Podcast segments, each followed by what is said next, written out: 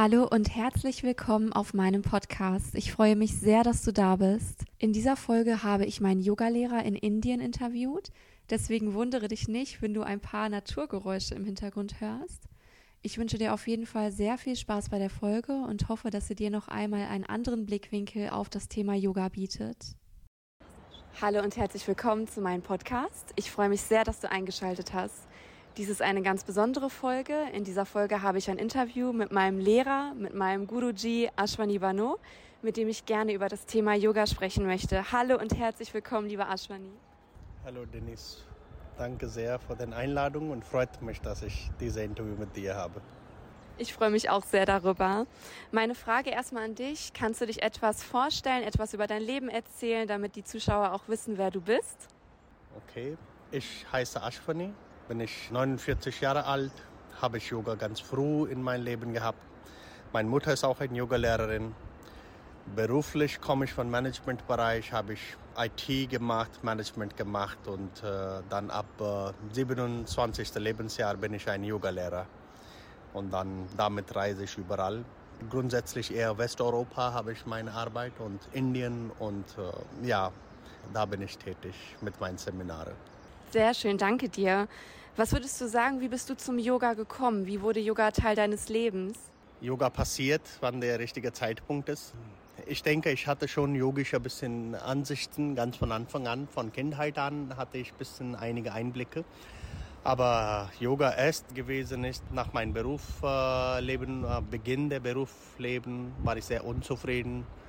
War ich nicht sicher, ob will ich das weitermachen und ist das alles äh, Beruf machen, heiraten, Kinder machen und fertig? Ist das alles mit Leben oder gibt auch einen tieferen Sinn von Leben? Und ich denke, diese Suche kehren wir auch da drin. Und äh, irgendwann ist so Befruchtung äh, gekommen. Sehr schön. Du hast gerade den Sinn des Lebens angesprochen. Es ist ja teilweise noch so, dass viele Menschen denken, Yoga ist eine Art Sportart. Was würdest du sagen, was ist Yoga? Kannst du das erklären? Ja, äh, Yoga ist ein Lifestyle. Alles, was du magst in deinem Leben, wie du mit Menschen umgehst, was du isst, bewusster zu essen, wie du atmest, wie du schläfst, wie du denkst. Alle Bereiche kann man mit Yoga positiv beeinflussen. Und für mich, äh, Yoga ist auch sozusagen ein, ein bisschen zu, zu sich zu kommen, zur Ruhe zu kommen und innerliche Freude zu finden. Sehr schön gesagt. Kannst du uns ein bisschen was über den Ursprung des Yogas erzählen, also woher das kommt und wo da so die Wurzeln sind? Yoga war überall in der ganzen Welt entwickelt worden, aber zum unserem großen Glück ist in Indien das ist stehen geblieben. Wir haben Referenzen, dass die Mayas, die Inkas und die andere alte Zivilisationen haben auch so ähnlich was wie Yoga gehabt. Aber in Indien ist stehen geblieben, weil wir haben ein System, das heißt so wie ein ähm, äh, Guru Shishya Parampara in Sanskrit. Das ist von einem Lehrer, so die Schüler, das ist weitergegeben, so fast wie Mundpropaganda. Und dadurch ist es erhalten geworden. Teilweise auch, dass in ähm, ganz viele alte äh, Yoga-Skripturen waren zerstreut äh, oder äh, zerstört oder äh, kaputt gemacht von Angreifer und so weiter. Die Bücher, die Skripturen waren verbrannt und so weiter, aber es ist trotzdem stehen geblieben, weil die Leute haben gehört und dann weitergegeben. So unser großes Glück. Mhm. Könntest du uns erklären, wie sieht denn so das Leben eines Yogi aus? ja, es ist äh, eine sehr grobe Frage. Aber Leben eines Yogi ist das äh, ein bisschen mit Disziplin bezug, äh, bezogen jeden Tag ein bisschen versucht, eine Yogi diszipliniert zu leben, ein bisschen was für Körper zu tun, ein bisschen für den Atem was zu tun und auch die Gedanken ein bisschen freizuschalten, auszuschalten. Fokus und Fokussierung der Geist ist gelernt in Yoga und auch Meditation ist das Ziel. So, es kommt darauf an, wie intensiv du deine Praxis machst. Du kannst deinen Tag mit Yoga beginnen und Tag mit Yoga ändern. Und sagt man auch, das ist nicht nur die äh, Praxis, was man auf die Yogamatte macht. Yoga ist auch, wie du mit den äh, Menschen umgehst oder mit Natur umgehst, äh, gewaltlos, äh, aufmerksamer und liebevoll mit, äh, mit anderen Wesen. Ist auch gehört zu Yoga, Yoga-Philosophie. Sehr schön. Ich glaube, gerade dieses Thema, die Gedanken mal so ein bisschen zur Seite zu lassen, ist, glaube ich, bei vielen von uns ein Thema. Hättest du da einen Ratschlag, wie man das besser hinbekommt, wenn man vielleicht auch gerade mit Meditation oder Yoga beginnen möchte? Ja, aber überhaupt, das ist ein Thema für jeden Mensch. Früher oder später wird es dir klar werden, dass dein Kopf macht sehr viel Quatsch. Äh, der macht äh, ganz viele, also manchmal Gedanken, ne, wie ein Hamsterkreis. Du kommst nicht von diesem Gedankenkarussell raus. So, mein Tipp zu Leuten, die interessieren sind, sich für Yoga äh, oder die jungen Leute, ist immer, äh, sich eine Yogaschule suchen, eine Yogalehrer suchen und dann auch egal wie unerfahrener Yogalehrer du hast, trotzdem der kann die Basics beibringen, wie du deinen Körper gesund halten kannst, wie, wie sollst du atmen, Pranayama und so weiter kann, kann man auch sehr gut lernen. In heutigen Zeiten, wir haben auch Glück, dass so viel Information ist auf dem YouTube, kann man auch damit anfangen oder egal, eine Yoga-Heft ne, kann auch dein Leben verändern für Positives. So, Hauptsache, du beginnst so, so schnell wie möglich. Und willst du sehen, die, die Antworten, was du lebenlang gesucht hast, die kommen zu dir in eine oder die andere Form. Der Schritt ist einfach, sich aufzumachen. Und dann passiert automatisch. Nach und nach willst du deine Lehrer und deine, deine Wissen, wann die Zeit reif ist, automatisch bekommen. Das hört sich schon mal sehr vielversprechend an. Du hast gerade gesagt, Pranayama zu praktizieren. Könntest du uns erklären, was das ist? Wie gesagt, das ist ein klassischer Yoga. Wir haben sehr viel Info über die körperliche Disziplin. Das nennen wir Asanas oder die Körperbewegungen. Das ist sehr bekannt im Westen. Pranayama ist noch ein bisschen subtiler. Wo geht man auf die energetische Ebene?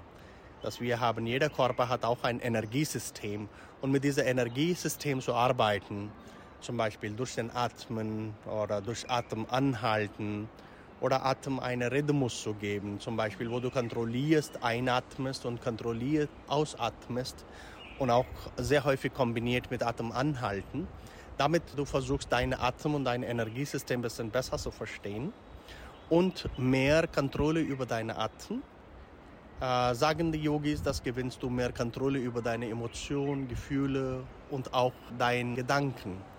Nur als Beispiel, äh, wenn du in Urlaub bist und dann, wenn du ganz tief entspannt bist, dann dein Atem ist ganz anders, ganz ruhig und ganz relaxed und du fühlst dich auch geistig so relaxed. So, das haben die Yogis gemerkt und dann die haben auch versucht, dass wenn man in normaler Forderungssituation ist auch, dann versucht man ruhig zu atmen und dadurch automatisch kann man diese Geduld und diese ruhige Ebene erziehen im täglichen Leben. Und Pranayama ist großartig. Mit Atmen kannst du ganz viel über dich und deinen mentalen Zustand entdecken. Super, danke dir für den Einblick. Du hast gesagt, es hilft auch so die Gedanken, die Gefühle und Emotionen zu kontrollieren. Hast du denn manchmal, obwohl du jetzt schon so viele Jahre selber praktizierst, das Gefühl, dass das an der einen oder anderen Stelle noch schwierig sein kann? Oder kannst du sagen, dass wenn man jetzt 10, 20 Jahre Yoga praktiziert, dass das gar kein Thema mehr ist? Okay, erstmal muss man wissen, dass die, ich habe den Wort Kontrolle benutzt als äh, du kannst beeinflussen. So Kontrolle ist nicht, du fühlst dich ärgerlich und unterzudrücken. Das ist nicht Kontrolle oder Gedanken. Hast du viele Gedanken und das unterdrückst. Das ist nicht hier bei Kontrolle gemeint. Hier ist Kontrolle gemeint wie Channelization. So, du kanalisierst deine Emotionen und Gefühle, sodass du bleibst nicht stecken. Trotzdem, nach meiner Erfahrung 20 Jahren als Yogalehrer, mal kommt eine oder die andere schwierige Situation, wo du, du versuchst, was zu ändern, aber du kannst nicht äh, beeinflussen. Die Emotionen, Gefühle sind sehr stark. So in diesem Zeitpunkt, wenn du, du nicht viel ändern kannst, es ist auch äh, wichtig zu lernen. Das ist auch äh, Lehrer von Yoga, ist das äh, zum Akzeptanz und Hingabe, dann loslassen. Lass das kommen, dann muss man mit dieser Hinsicht reingehen. So, manchmal die, die Gefühle sind so machtvoll. Und dann einfach akzeptieren und dann go with the flow. Das war wirklich schön gesagt. Akzeptieren und go with the flow. Sehr gut, das merke ich mir. Ich habe jetzt schon öfter mal die Frage bekommen, hat Yoga was mit Religion zu tun? Kannst du uns darüber was erzählen? Ja, Yoga hat im Grunde nichts viel zu tun mit Religion. Zum Beispiel die Prinzipien von Physik sind in Westen entdeckt, von Newton und anderen und so weiter oder Einstein.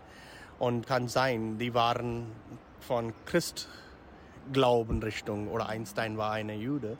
Aber trotzdem, das äh, kann sein, dass die sind von Westler entdeckt. Aber Physik ist nicht äh, Christ. So ähnlich ist Yoga. Kann sein, einige dieser Techniken sind von Hindus entdeckt.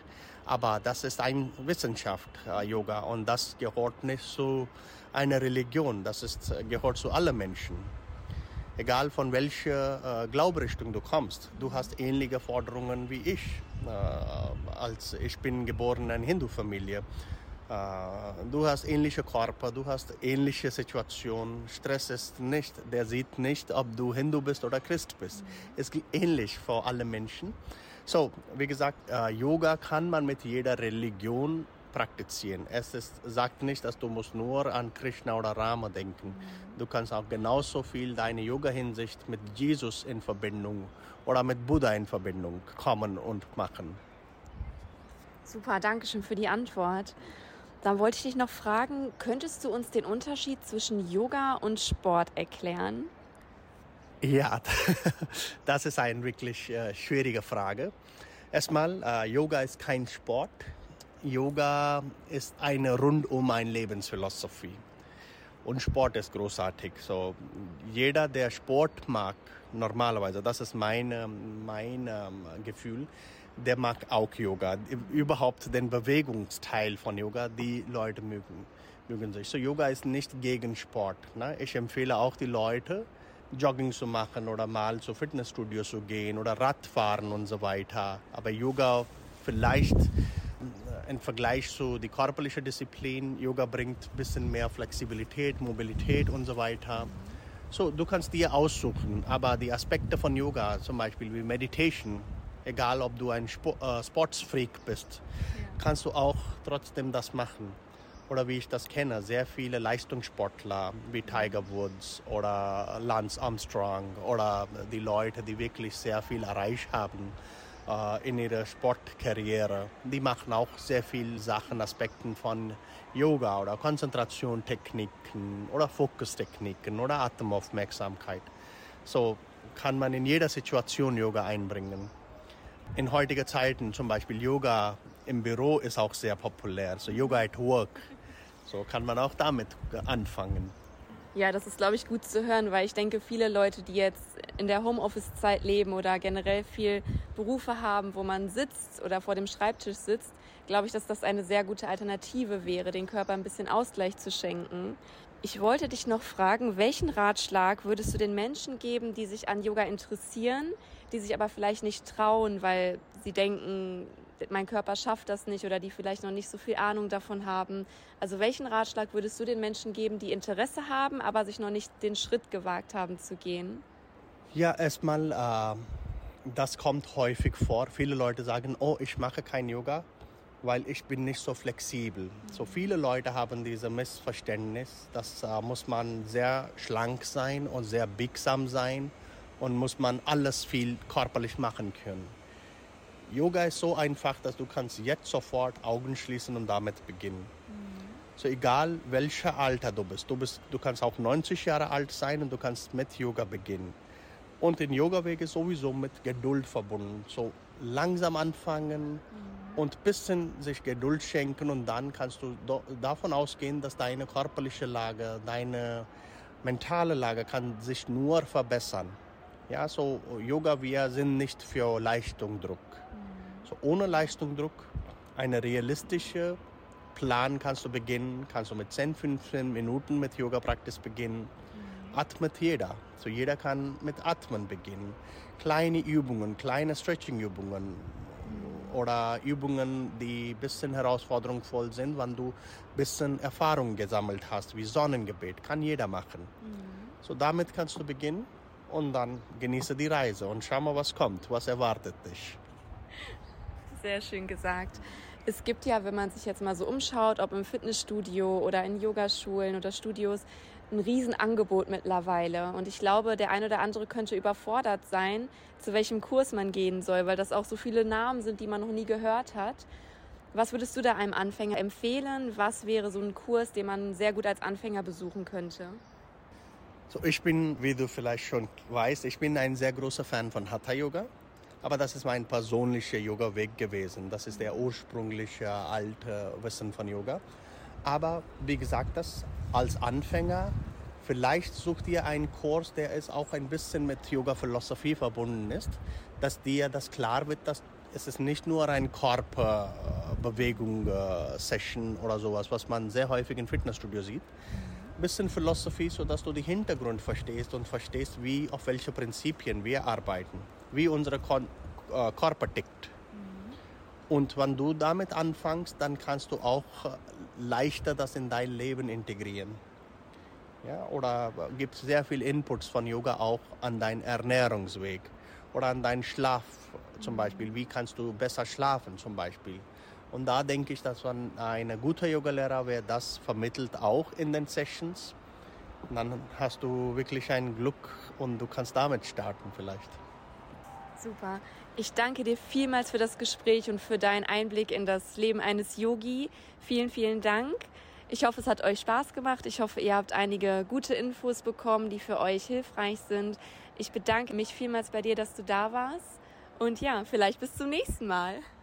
Danke dir und danke für deine Einladung und viel Spaß beim Yoga. Namaste. Namaste.